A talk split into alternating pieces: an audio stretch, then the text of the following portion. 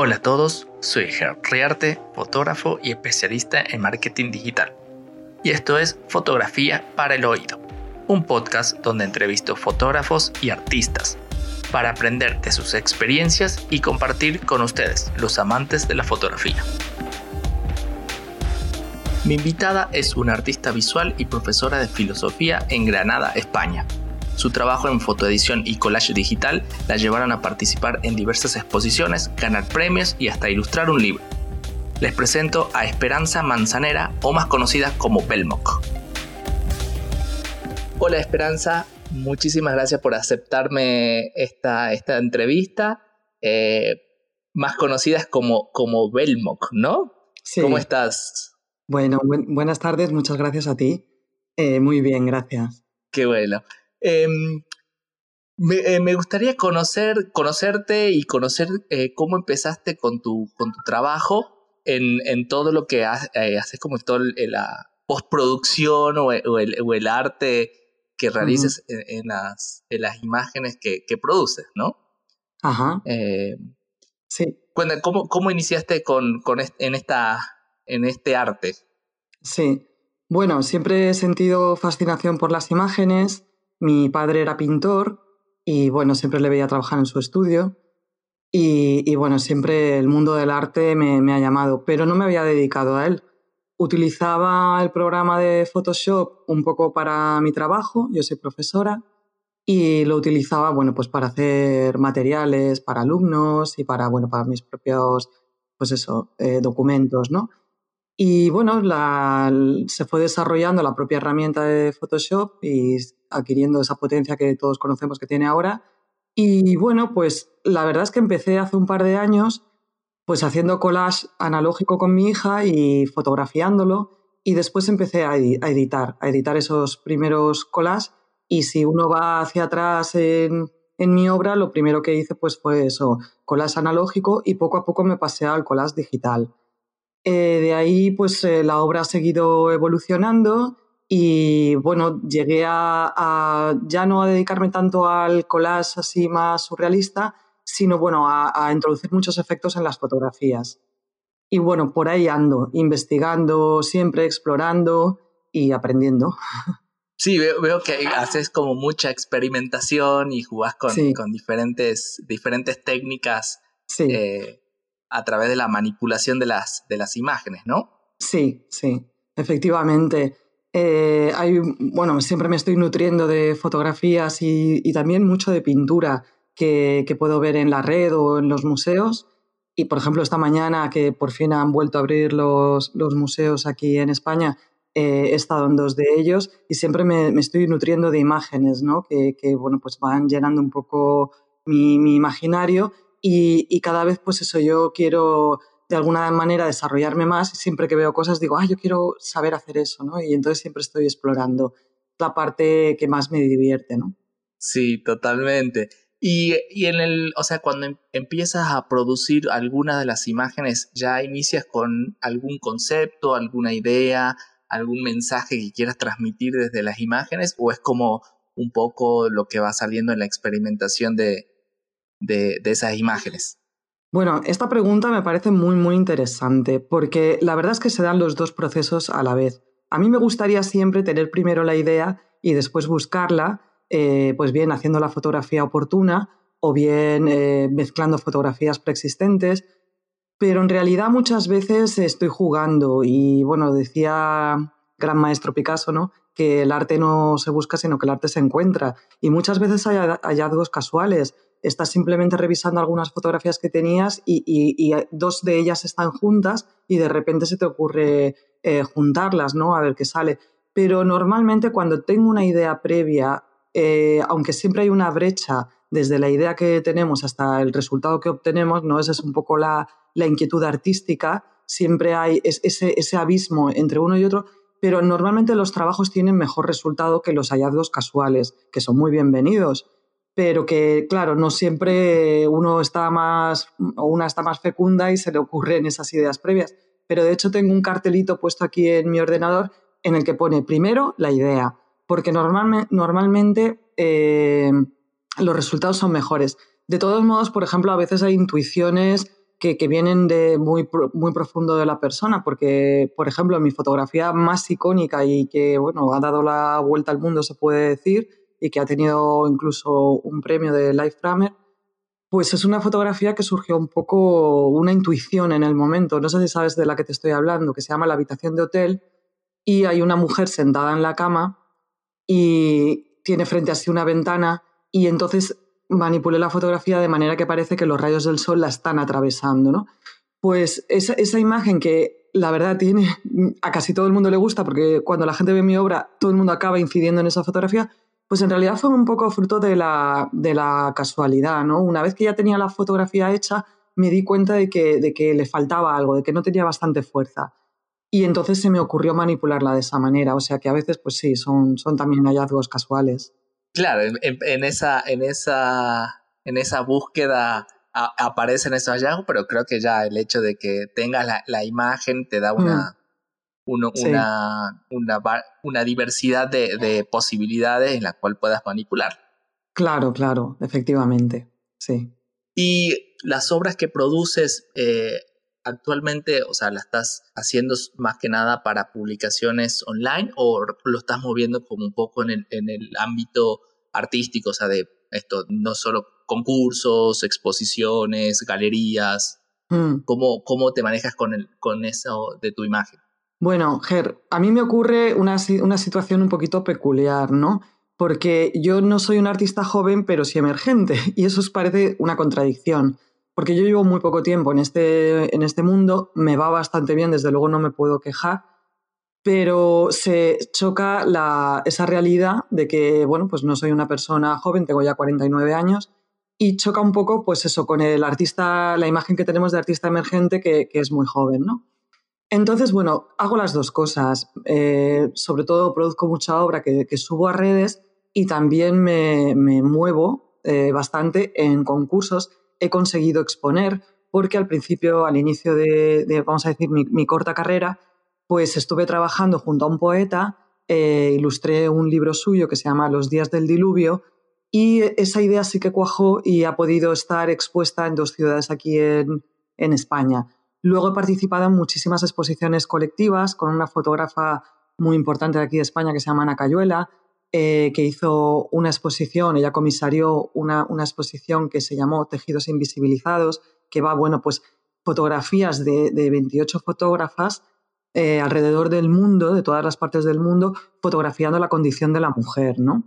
Eh, bueno, y muchas más. Ahora mismo en Granada, también esta, esta mañana he estado en una casa museo donde también tienen alguna cosilla mía sí me muevo mucho y como me muevo mucho, pues obtengo resultados. También eh, obtengo muchas negativas, como es normal, porque hay mucha gente haciendo arte, haciendo fotografía y haciéndola muy bien. Con lo cual, eh, llegar ya a lo que decimos a galerías, venta de obra, todo eso para mí todavía es muy complicado. Por suerte tengo otro trabajo, como te he dicho antes, porque si no, bueno, pues, en fin, pasaría hambre. Así que... Eh, sí, claro. Eh, no, consigo vivir de mi arte y, bueno, tampoco es mi objetivo por ahora, ¿no? Bueno, pero igual está como eh, interesante el hecho de que, o sea, te mueves, te estás moviendo como en los círculos, en los círculos artísticos, eh, más que fotográficos. Sí. y a pesar de que, o sea, haces muchas de las fotografías que, que intervienes, ¿no? Sí, sí. Trabaja, vos produces muchas de, de, de, estas fotografías. La mayoría, sí. Genial. ¿Y cómo, cómo, o sea, en tu perspectiva, porque bueno, sos un artista, un artista emergente y, y, no joven como, como, como ellos dicen, pero eh, no, a mí, bueno, o sea, desde mi punto de vista eh, me parece como, como, como tonto un poco esa, esa disyuntiva para algunos, pero ¿cómo lo ves vos entre lo que vos estás iniciando y, moviendo, digamos, todo el, círculo este que estás, que estás creando y, lo, y con, lo, con lo que ya existe, con lo que ya venían, con los que ya están como más posicionados y que quizás sí sean como jóvenes que están trabajando, como es ese, ese círculo en, España y, en los círculos que te has, que te has movido. Bueno, eh, esta cuestión es también bastante interesante. Eh, la, gran parte de la aceptación de mi obra es que bueno, es bastante, está un poco feo que yo lo diga a lo mejor, pero es bastante novedosa. Eh, entonces, porque sabemos que hay mucha gente haciendo fotografía y fotografía muy buena, hay fotógrafos muy puristas que no quieren intervenir las fotografías, pero luego hay otros que, bueno, que entienden que, bueno, que ya no vivimos en la era de la fotografía, sino en la de la posfotografía, como dice Joan Foncuberta. Y entonces, pues eh, las fotografías pueden y deben ser intervenidas y deben ser alteradas. Ahora en enero empezar aquí en, Barcelona un festival muy interesante que, es justo de fotografía experimental. Lo que pasa es que se dedican un poco más a, la fotografía, dijéramos, analógica, ¿no? Eh, experimental pero analógica, aunque también digital. Y entonces hay mucha gente joven moviéndose en el terreno de lo analógico, en el terreno experimental, y, pero yo me quedo más en el entorno digital. Eh, un poco también por mi estilo de vida, tengo una niña pequeña, un trabajo, en realidad no tendría tiempo, ojalá lo tuviera para dedicarle a, eso, ¿no? Entonces yo me muevo en un entorno muchísimo más eh, digital. Y, ya te digo, mi obra tiene bastante aceptación porque, por lo que me dicen, bueno, pues se sale un poco de, de la tónica general, ¿no? De, de los lugares más comunes. Bueno, eh, eso dicen los que me critican positivamente, ¿no? Luego habrá mucha gente que no, pues que no le gusta que, las obras sean intervenidas, pero bueno, eso es una vieja polémica. Uy, sí, con el tema, sobre todo con, con el mundo de fotógrafos, a veces como una discusión en círculo que no tiene fin sobre, sobre esos temas. Eh, sí. Pero nada, pero yo, yo creo que si hay una, hay una herramienta y un objeto que se puede transformar, es, es, fantástica la, la posibilidad y, la construcción de, de, todas, estas, todas estas obras eh, a partir de algo, ¿no? Ya sea la fotografía, la pintura, mm. la escultura o lo que, lo que sea que se use como, como base para esa transformación. Sí, sí, efectivamente. ¿Y qué, qué estás construyendo? O sea, ¿qué, ¿cuáles son tus proyectos eh, de aquí en más? Yo sé que creo que a todos con el tema de la cuarentena mm. y todo este tema mm. nos, nos detuvo y, mm. hizo cambiar los planes, pero eh, creo que España ya está como saliendo bastante desde ese, con, de ese tema, entonces, ¿cuáles son tus, tus proyectos o tus ideas para, para empezar a, a, trabajar con tu trabajo? Bueno, pues curiosamente el, el periodo de cuarentena, que bueno, pues aquí ha sido casi de tres meses, eh, para mí ha sido bastante fértil. Hombre, llegó un momento en que casi, casi me quedo sin material fotográfico, ¿no? Porque la casa es muy limitada, pero eh, mi obra se, vio profundamente afectada por, por, el propio confinamiento y sobre todo por las noticias tan terribles que, que, llegaban, porque supongo que conoces que España ha sido uno de los países más afectados en principio, ahora sé que está muy mal Brasil, Estados Unidos y muchos otros países, pero aquí, bueno, la cifra de muertos diaria era terrible, ¿no? Sobre todo de gente, gente mayor que ha muerto sola. Entonces ese tipo de pensamientos me, bueno, pues me, me hicieron producir obra relacionada en, en, ese sentido. Entonces hay una serie en mi página web que tiene que ver con la cuarentena desde todos los puntos de vista, desde el punto de vista de, de bueno, de, de, la tristeza por, por tantísima muerte, enfermedad, soledad, y también lo que significa el propio encierro, ¿no? Cómo el pájaro al principio lucha y luego al final se acaba acostumbrando a su propia jaula, ¿no? Y luego le abren la puertecita de la jaula y casi como que no quiere salir. Entonces se ha visto muy afectada. Antes de la cuarentena yo estaba llevando un proyecto porque vivo en un barrio de Granada muy popular, eh, tiene mucha solera eh, y vive mucha gente mayor. Entonces yo estaba un poco cogiendo fotografías robadas, vamos a decirlo así, de ancianos por la calle y las toqueteaba un poco. Porque siempre pensaba, fíjate, ha sido como un poco premonitorio en, este barrio sin la ausencia de, todos esos ancianos ¿no? que, que, pueblan las calles, a veces hay plazas enteras llenas de ellos. Y, estaba trabajando eh, en ese proyecto, pero de repente apareció la enfermedad, el COVID-19, y como que fue como demasiado duro eh, pensar que mucha de esa gente pues, se iba a ir y se iba a ir de esa manera. ¿no? Entonces ese proyecto está un poco aparcado. Y ahora mismo así a, la vista no tengo ninguna serie o, proyecto mm, claramente definido. Eh, sigo participando en alguna revista y en fin, sigo mostrando mi arte, pero ahora mismo se inicia el verano después de, una, de eso, de un encierro con una niña pequeña, eh, bueno, con muchas limitaciones porque yo he seguido trabajando, he seguido teletrabajando con mi alumnado Y entonces, pues viene una época que quiero que sea más de expansión en el sentido de hacer un acopio de fotografías, de salir y hacer fotografías y luego tranquilamente pues eh, ir editándolas, ¿no? Y por ahora no tengo así grandes proyectos. También aprovecho que, haces esta pregunta para decir algo que, siempre me ha inquietado y me doy cuenta que no me inquieta a mí sola. Eh, resulta que, es bastante complicado encontrar eh, realmente lo que uno quiere decir y encontrar la propia voz. Yo creo que sí he conseguido, por lo menos a decir de los demás, un estilo personal. Pero muchas veces a la hora de, iniciar una serie eh, es difícil tratar de encontrar esa línea de lo que uno quiere narrar. Y aunque he hecho cursos online y he comprado libros y tal, veo que es una dificultad en la que se haya asumida mucha gente y que el riesgo es caer en la, en la más absoluta repetición. Eso lo vemos en algunos artistas que son magistrales, pero en, en un espacio, vamos, de intelectual o, imaginativo de la, de la, propia imagen, tan, tan reducido que al final cuando ya has hecho mil cuadros de una puesta de sol o de flores, mm, casi ya no cabe ninguno más, ¿no? Entonces yo sigo y sigo experimentando y, ahí, y, en esas me encuentro. Sí, totalmente, totalmente. De hecho, eso, eso es un tema que, que a mí también hace tiempo mm. que, me, que, me, que me vuela por la cabeza y es el tema de eso, de cómo, cómo plasmar tu estilo y no caer, no caer en la repetición o en, la, mm. o en la monotonía como, como, recurso, como recurso facilista de, de producción. Sí, de lo que uno ya sabe hacer. Claro, que es, la, que es como la configuración que ya sabe, que le gusta, que, que gusta en general, entonces repite, repite incansable veces y se termina siendo como algo, mm. algo que ya, bueno, por lo menos la gente que creo que los que vemos mucho y mm. consumimos mucho mm. este tipo de obras, eh, nada, se termina aburriendo y no, y ya no como que no sorprende. Claro, claro, efectivamente.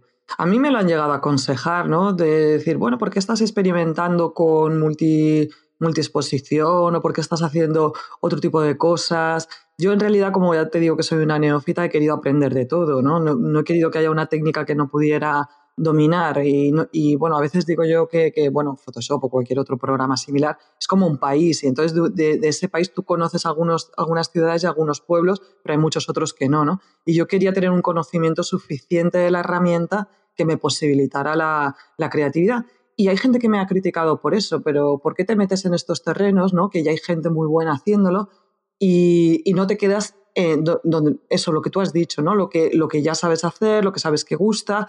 Bueno, porque yo creo que es que justo la tensión creativa es esa, ¿no? Mm, ir a más y no quedarte, porque si no, al final caemos en la artesanía, ¿no? De, bueno, esto me sale bien, ya sé hacer estos cuadritos de esta manera o de otra, y, al contrario, uno quiere crecer, eh, siempre crecer un poco más. Sí, totalmente, coincido. Y por mi lado, yo te, te, apoyo en tu, en tu línea de, de, experimentación y, y, variación, porque bueno, a mí, a mí me pasa lo mismo y, y me, cuesta, me cuesta horrores y ya lo he asumido en la cual no puedo, no puedo repetir, no puedo repetir obras, fotografía, no, este, esquemas. Me, cuesta, me cuesta mucho repetirlas. Entonces ya me asumo, asumo que no puedo, yo no puedo, entonces eh, está bueno también este, plantearlo Entiendo, porque a veces es, me imagino, ¿no? Que sobre todo en los fotógrafos más puros, yo creo que, que, con un poco de honestidad deberían decir, bueno, esta foto ya la he hecho, ya la he hecho. Entonces no tiene sentido hacerla una y otra vez, desde mi punto de vista. Sí, exacto. Bueno, yo creo que, creo que lo, por lo menos en, en mi experiencia y con todos los, los, fotógrafos que he estado hablando últimamente, he, he identificado mucho que las que los artistas que son muy repetitivos con este tema del gozo es que están bastante más ligados con el tema de la comercialización y no en sí de su producción. Entonces, porque, bueno, es porque a la gente le gusta esto y es como la tendencia. Entonces, eh, la van a quemar hasta que, mm. hasta, el hartazgo. Y el problema va a ser que cuando, que cuando se harten, mm. reinventarse es casi imposible. Sí, muy complicado. Entonces, eh, pero bueno, mm. eso creo que ya es acción de cada uno. Sí, claro, claro. Claro, totalmente de acuerdo.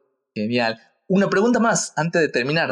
¿De dónde sale Belmok? Ah, bueno, es una historia un poco antigua, pero es que antes de, como decía este, ¿no? Que antes de ser, como es el refrán que dice, antes de ser cocinero fui fraile, ¿no? Durante un tiempo estuve escribiendo. Estuve muchos años escribiendo y escribí novelas, relatos y bueno, pues por ahí lo tengo por, por la red. Y no me iba mal, pero no, no me llena en absoluto con, con esta pasión. Y entonces yo tenía un seudónimo que era Velveta Mock. Eh, y bueno, Velveta viene un poco de terciopelo y mock mm, del, del, inglés burlarse y luego pues la, bueno, pues la corté como Belmock y un poco la idea es, bueno, pues eso va dirigido a mí, a mi carácter, a ser suave y a, y a, saber, bueno, pues burlarse de una misma, ¿no? De tomarse las cosas no demasiado en serio. Siempre me trato de recordarme eso, ¿no? Y entonces, bueno, pues esa es un poco la historia de Belmock. buenísimo, buenísimo. Bueno, sí, esa era, esa era como, como mi primera gran duda que ya me estaba olvidando de consultarte. Sí. Eh, pero bueno, eh, muchísimas gracias, Esperanza. me encantó conocerte, me encantó conocer tu perspectiva sobre, sobre tu obra. A mí me, me la descubrí en, en, en, Behance y me pareció. Eh, me, me encantó, entonces nada, quería tener la posibilidad de conversar con vos. Quería decirte simplemente para finalizar que, que lo de Behance es, es, alucinante porque hace muchísimo tiempo ya te digo que me fascinaban las imágenes y yo entré en Behance y solamente miraba y miraba y miraba. Y entonces es un sueño cumplido porque yo decía, yo quiero estar ahí, yo me gustaría mucho alguna vez formar parte de esta comunidad de artistas, ¿no? Y bueno, pues es un sueño cumplido del que estoy muy contenta. Sí, sí, es, es fantástico. Yo también ahí subo, subo mis, mis trabajos, pero hoy eh, eh, toda esta cuarentena y, y, hoy en día es mi, es mi canal de, descubrimiento de artistas y de, poder contactarlos y bueno, poder tener estas conversaciones y conocer más de su obra. Sí, muy bien, pues te seguiré. Muchísimas gracias. Bueno, espero que podamos hablar en una próxima, una próxima ocasión. Muchísimas gracias por tu tiempo y, y por contarme todo de tu trabajo. Muchísimas gracias a ti. Un saludo. Un saludo. Que estés muy bien. Igualmente. Chao. Esto fue todo. Espero que te haya gustado el episodio tanto como a mí. Puedes ver el resumen y algunos de los trabajos de mi invitado en mi sitio web gerriarte.com slash fotografía para el oído y escuchar todos los episodios en Spotify, Apple Podcasts y Anchor.fm. Antes de terminar, te pido un favor si te gustó el episodio, comparte en tus redes o suscríbete al newsletter para recibir novedades del podcast y mis proyectos. Chao.